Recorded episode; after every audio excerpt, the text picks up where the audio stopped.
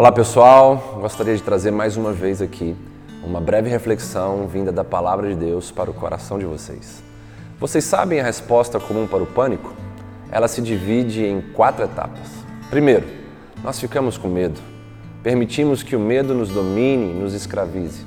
Segundo, nós corremos de enfrentar o problema face a face, ou seja, nos acovardamos. Terceiro, nós lutamos desordenadamente desferindo golpes no ar, perdendo tempo, perdendo energia, perdendo resistência. E em quarto lugar, nós murmuramos e transferimos culpa e responsabilidade. Os dias em que nós vivemos estão sendo marcados pelo pânico. Pessoas estão com medo, pessoas estão sendo então covardes, não estão enfrentando esse problema face a face, cara a cara, como devemos de fato enfrentar. Pessoas estão murmurando, transferindo responsabilidades e culpas. Pessoas estão lutando desordenadamente com as armas incorretas, perdendo tempo, força, energia, saúde emocional. A boa notícia para todos nós cristãos é que o céu não está em pânico. Nem Deus saiu do seu trono. Ele continua governando. Ele continua cuidando de cada um de nós, seus filhos, com o seu poder imensurável. Ele continua provendo para cada um de nós, segundo as nossas necessidades. O nosso Deus é rico em glória e Ele, conforme diz Filipenses 4,19, supre em Cristo Jesus cada uma de nossas necessidades. Diante desse cenário que nós estamos vivendo, da grande crise mundial, da pandemia do coronavírus, nós precisamos guardar o nosso coração.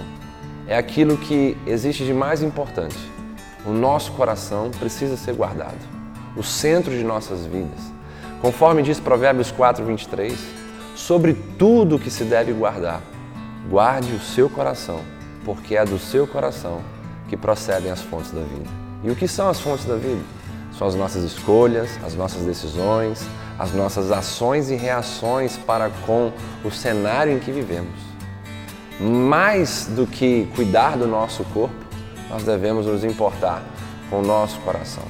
O coronavírus, ele pode sim prejudicar o nosso corpo, que é corrompido já pelo pecado e destinado à morte, mas ele jamais pode implementar em nossos corações o pânico que nos afasta de Deus.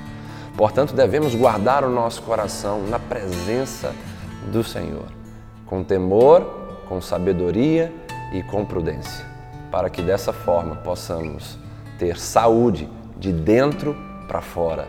Imunidade se constrói de dentro para fora. E um coração guardado na presença de Deus é um coração que experimentará paz, segurança, tranquilidade e alegria incondicional na presença do Todo-Poderoso. Deus abençoe a todos vocês e até a próxima reflexão.